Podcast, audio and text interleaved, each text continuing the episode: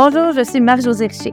Bienvenue à l'impact de l'exportation balado. C'est pas un secret que les entreprises québécoises peuvent être confrontées à des défis d'exportation lorsqu'elles tentent d'amener leurs idées partout dans le monde. Heureusement, de nombreux programmes et services ont été mis en place pour les aider à surmonter ces difficultés et à se rapprocher encore plus de la réussite internationale. C'est précisément ce que fait le MEQ. MEQ, c'est quoi? C'est l'acronyme de Manufacturiers et Exportateurs du Québec et c'est une association qui travaille avec ses membres pour les aider à réaliser leurs ambitions d'exportation. Mais qu'est-ce que fait au juste MEQ et comment MEQ peut vous aider?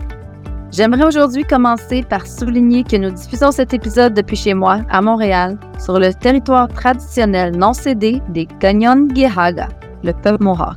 Nous tenons à prendre le temps d'honorer nos communautés autochtones où que nous soyons et nous rappeler notre dette commune envers les premiers peuples du Canada.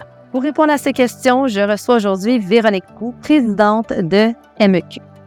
Elle va nous expliquer ce qui rend les entreprises québécoises uniques et ce que son expérience lui a appris sur ce qu'elles peuvent faire pour s'imposer dans le monde et gagner. On espère que vous allez apprécier la discussion. Bonjour Véronique. Bonjour Marie-Josée. Merci d'être avec moi aujourd'hui. Ça plaisir.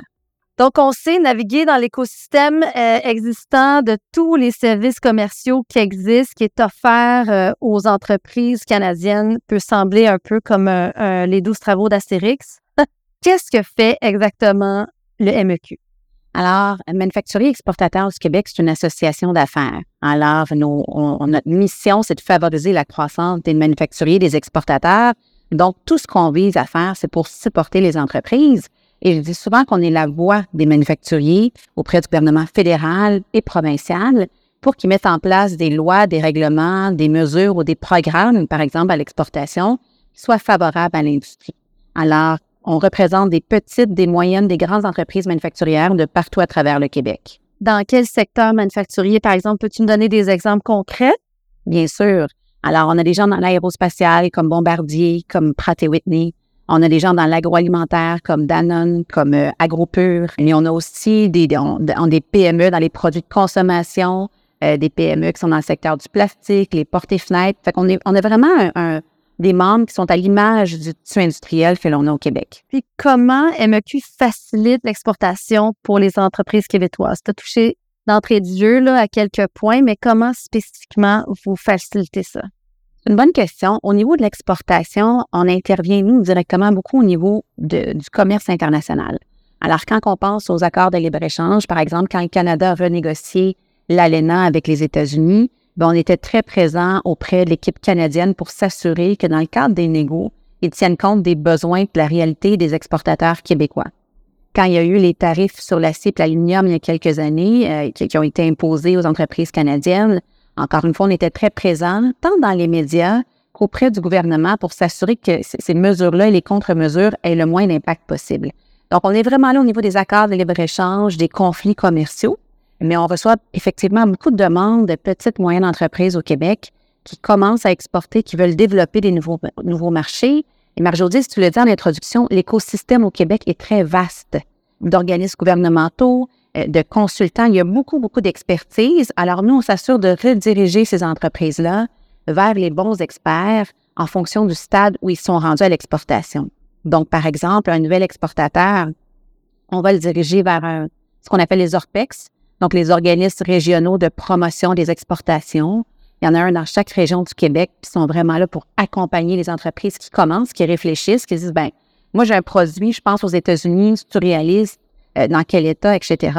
Euh, mais ça peut aussi être une entreprise qui veut diversifier ses marchés d'exportation, sont bien implantés aux États-Unis, ils pensent à aller en France, mais là, on va regarder avec le service des délégués commerciaux du Québec et du Canada, par exemple.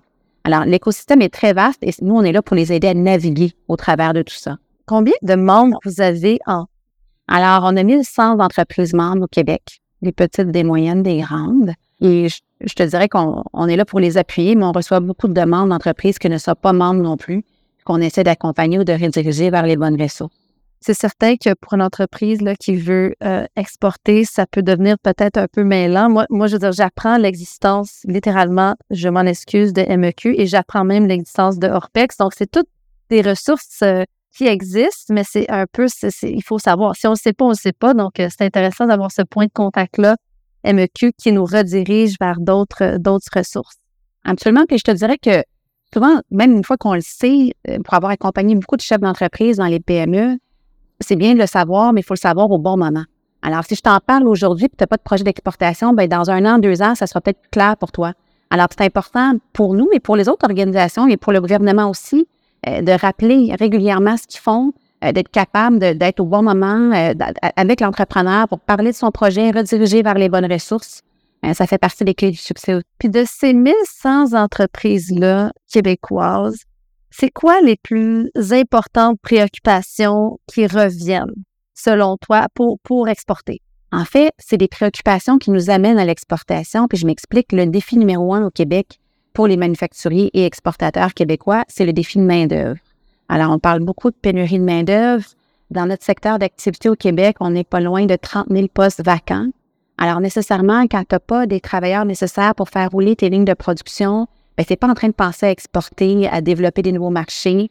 Quand tu gères 100, 150 employés, que tu t'occupes de la production, des ressources humaines, de la finance, puis de l'exportation, là, un matin, tu te lèves, il te manque cinq personnes sur ta ligne de production, ton défi est vraiment là. Alors ça, c'est le, premier grand défi de la question de la pénurie de main-d'œuvre.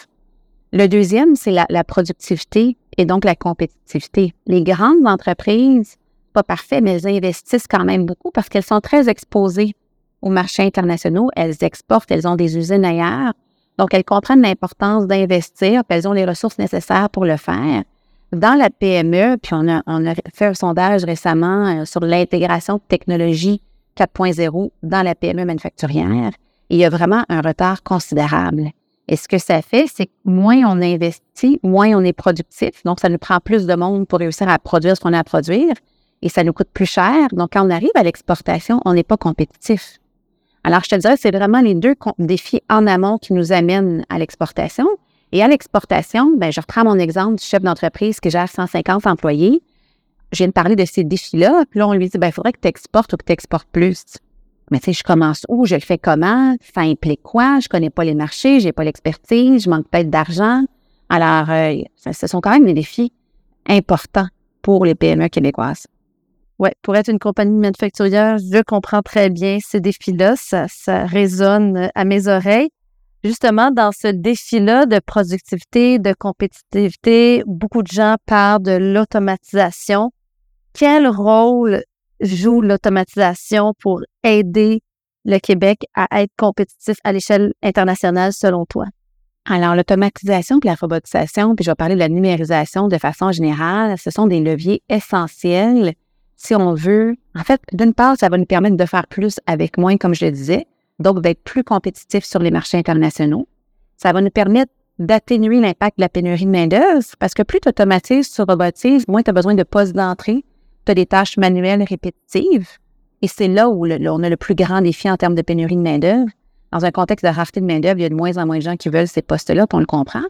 troisièmement, ça te permet aussi, en renouvelant ton, parc d'équipement, ça te permet de réduire ton empreinte environnementale TGS. Fait que moi, je dis souvent que c'est un 3 dans un. Donc, l'automatisation est vraiment nécessaire.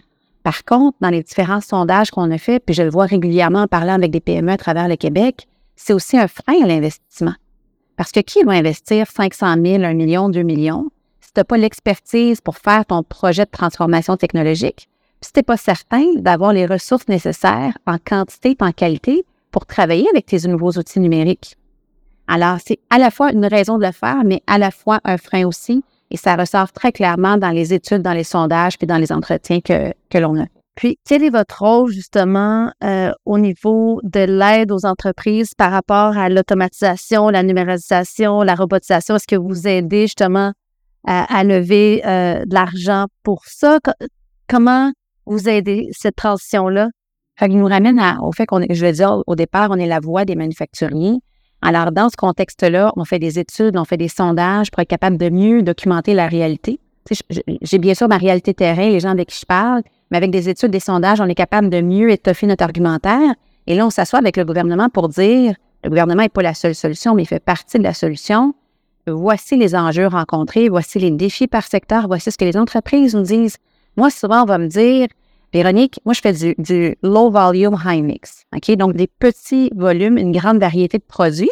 Donc, je ne peux pas juste automatiser une ligne de production. la technologie n'existe pas. Puis là, elle n'existe pas, tu ne sais pas qu'elle existe? Puis nécessairement, quelqu'un qui a 100, 150 employés, il n'a pas le temps de faire une étude à l'international, de faire de la veille technologique. Donc, il y a un manque de temps, un manque d'expertise, de ressources. Et c'est là où on travaille avec le gouvernement pour dire, oui, ça prend de l'argent, puis peut-être que le gouvernement pourrait donner un peu plus de subventions pour les PME, pour les inciter à passer à l'action, pour dérisquer l'opération, mais ils ont surtout besoin d'accompagnement pour les aider à faire le diagnostic, à faire le roadmap technologique. Et c'est vrai qu'en exportation, il y a un vaste écosystème, mais c'est aussi vrai au niveau de l'innovation, au niveau de l'investissement. Mais ça prend les bonnes personnes au bon moment pour accompagner ces chefs d'entreprise-là dans leur projet de transition numérique. Vous êtes la voie vers les gouvernements de ces 1100 membres-là, ces 1100 entreprises-là, pour qu'il y ait des enveloppes qui soient données aux entrepreneurs. Exactement. Donc, on est vraiment là pour s'assurer que le gouvernement comprenne la réalité des manufacturiers et des exportateurs québécois pour qu'ils mettent en place des programmes. Donc, ça peut être des programmes de subvention, ça peut être des programmes d'accompagnement. Investissement Québec offre des mesures, des programmes financiers, mais aussi de l'accompagnement euh, qui se fait et s'assurer que l'écosystème soit en place pour vraiment supporter nos entreprises. Au Québec, on a plus ou moins 13 000 entreprises manufacturières et il y en a seulement 1000 qui ont plus de 100 employés. Donc, la grande majorité de nos entreprises ont moins de 100 employés et c'est vraiment là où on a un retard au niveau de la productivité. Ce sont ces entreprises-là qui sont le plus affectées par la pénurie de main-d'œuvre. Pourquoi? Parce qu'elles n'ont pas les moyens de payer les mêmes salaires que les grandes entreprises. Le recrutement international, c'est difficile pour elles. Alors, il y a beaucoup d'enjeux, de défis dans cette taille d'entreprise-là, mais c'est quand même la grande majorité de nos, entreprises au Québec. Et c'est pourquoi nous, on dit que le gouvernement doit s'y attarder et doit mettre en place des programmes financiers d'accompagnement pour mieux les supporter dans leurs défis. Il y a comme une espèce de tension dans le sens où, bon, disons, je suis une entreprise, je veux exporter, ça va me prendre des moyens financiers pour le faire, ça va me prendre des ressources pour le faire. Il va falloir que dans ma stratégie, je mette quand même un gros morceau de mes finances là. Mais d'un autre côté, il faut que j'arrive à produire. Puis si je veux m'automatiser, bien encore là, ça prend un portefeuille d'investissement pour l'automatisation, pour mes lignes de production et pour la plus de main-d'œuvre. Donc, je pense que des fois, les entreprises sont peut-être un peu pris là, dans je commence par où? J'augmente mes ventes à l'international et je m'automatise ou je m'automatise pour être prêt pour les ventes à l'international. Ça, c'est la réalité quotidienne que tu viens de décrire des chefs d'entreprise dans la PME. Je pense que c'est là que ça passe par la planification. Je veux dire planification stratégique. Ça n'a pas besoin de quelque chose de très complexe, mais ça plan planification, une priorisation, puis après, on fait des choix. Puis moi, je te dirais que j'ai beaucoup accompagné d'entreprises sur les marchés internationaux.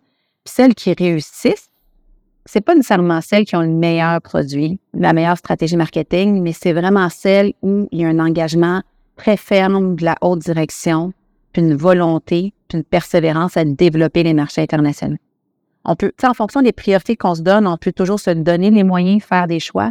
Et ce sont ces entreprises-là que j'ai vues percer et persévérer sur les marchés internationaux. Vraiment intéressant. Côté justement du commerce international, est-ce que c'est vrai que les accords commerciaux peuvent finir par étouffer les opportunités commerciales au lieu de les encourager? C'est vrai si on n'augmente pas ou si on ne travaille pas sur notre productivité puis notre compétitivité. Les accords internationaux sont là pour nous ouvrir des portes, mais encore faut-il qu'on soit compétitif quand on arrive à l'international. Et c'est là où euh, je ramène à, la distinction qui existe entre la grande entreprise et la PME. La grande entreprise investit beaucoup, elle est exposée à l'international, comme je le mentionnais, donc elle comprend l'importance d'investir annuellement. La PME exporte peu, exporte moins, est moins confrontée à l'international, donc c'est moins ça fait moins partie de son quotidien, avoir moins l'importance de le faire ou l'urgence même de le faire. Peut-être qu'elle n'a pas les capacités, littéralement. Ce qui nous attend, le défi, le défi, puis je reviens à, la productivité, une entreprise qui n'investit pas, puis on le voit, il y en a plusieurs qui n'investissent pas pour toutes sortes de raisons, bonnes ou mauvaises, elle risque un jour de rencontrer le mur technologique ou de frapper le mur technologique. Puis le mur technologique, c'est quand tu te compares à tes concurrents, qu'ils soient locaux ou internationaux, si eux investissent année après année, toi, tu vas arriver à un moment donné, puis ça va juste te demander trop d'investissement, tu ne seras pas capable de le faire. Et si ton intention, c'est de vendre ton entreprise, bon, on comprend que tu vas être beaucoup moins attractif parce que ça va nécessiter tellement d'investissement pour ceux qui vont t'acquérir. Donc, le risque avec le mur technologique, c'est que certaines entreprises soient appelées à disparaître ou à fermer. Donc, il y a vraiment une urgence de se dire, OK, j'ai pas beaucoup de moyens, mais je fais quoi? Je le fais comment? Parce que cette menace-là, cette réalité-là, elle existe. Cette menace-là, dans le fond, ce que tu dis, c'est que tôt ou tard, elle va se réaliser. Donc, l'importance d'investir pour une entreprise année après année pour pas être face devant ce mur-là, finalement, où là, on devient carrément plus compétitif à, l'échelle internationale et peut-être même locale. Et même locale, exactement. Exactement. Puis quand on parle d'automatisation, robotisation, ça ne veut pas dire qu'il faut tout faire du jour au lendemain. Il faut y aller pas par pas. On dit souvent, l'éléphant, ça se mange par petites bouchées. Donc, c'est des petits projets. Puis si c'est vrai que vous faites du sur-mesure, puis ça se fait pas sur votre ligne de production, mais on peut regarder d'autres processus, on peut regarder l'inventaire, on peut regarder le transport. Il y a plein de choses qui peuvent se faire qui peuvent nous permettre d'augmenter notre productivité et encore une fois notre compétitivité sur les marchés internationaux. Donc, dans sa planification stratégique, avoir vraiment de l'investissement année après année dans sa productivité. Absolument, c'est essentiel aujourd'hui. Essentiel, oui. C'est quoi les autres types de soutiens qui sont disponibles pour aider les entreprises québécoises à, à prendre pied sur la scène internationale? Il y a vraiment un vaste écosystème, tant au niveau provincial que fédéral, donc auprès du gouvernement, mais aussi dans le secteur privé. Donc, je parlais des ORPEX au départ. Les ORPEX, c'est vraiment, tu réfléchis à l'exportation, tu fais tes premiers pas à l'exportation, ils sont en région, formation, sensibilisation, ils vont t'aider avec ton plan d'affaires, euh, t'informer sur les ressources financières. Donc, ils sont vraiment là pour te guider au départ. Une fois que tu as fait tes devoirs, que tu es prêt, que tu veux commencer à explorer, tu peux travailler avec Investissement Québec International qui, lui, peut t'aider au niveau de l'analyse de marché, recherche, t'aider à prioriser, cibler les marchés. Eux sont en lien avec les bureaux du Québec à l'étranger. Donc, quand c'est prêt à l'international, euh, si on parle de, la délégation du Québec à New York, par exemple, c'est pas un marché que je privilégierais quand on commence à exporter, mais disons que ce serait le cas. Ben, l'équipe là-bas est en mesure de te mettre en relation avec euh, des clients, des partenaires, des distributeurs, des agents commerciaux. Ils ont un vaste réseau dans différents secteurs d'activité. Ils sont là pour faciliter les mises en relation on va retrouver un, accompagnement similaire du côté fédéral avec les délégations et les ambassades euh, du Canada à l'étranger. Ça, et bien sûr, EDC, Exportation Développement Canada, qui est là pour supporter au niveau du financement, mais qui a aussi une mine de ressources et d'expertise et de données. Je peux te parler de la BDC, la Banque de développement du Canada, qui accompagne aussi, qui a des produits, des services pour les nouveaux exportateurs, des services conseils pour faire des études de marché, recherche de distributeurs à l'international. Donc, au niveau public, je dirais que l'écosystème est quand même très vaste. Après, tu as une multitude de consultants puis d'experts. Tu penses à, t'établir aux États-Unis et à ouvrir un bureau de banque, mais ben, tu peux travailler avec EY, Ernest Young au niveau de la fiscalité américaine. Tu peux travailler avec différents bureaux d'avocats au niveau de tes, par exemple, tu veux signer un contrat avec un agent manufacturier. Alors, il y a une multitude d'organisations publiques, privées qui sont là et moi, je dis souvent, je, réfère souvent mes entreprises à d'autres chefs d'entreprise qui ont eu un projet similaire pour qu'ils puissent échanger ensemble, partager leur réalité. Et ça, c'est pas à négliger.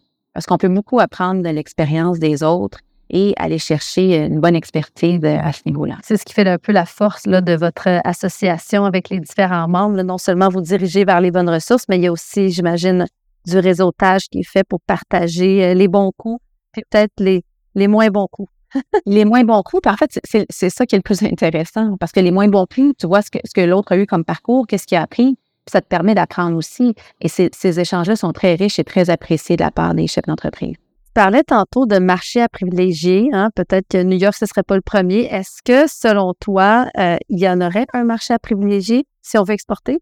Je vais dire non. Je vais dire non, même si 70% de nos exportations font du côté américain.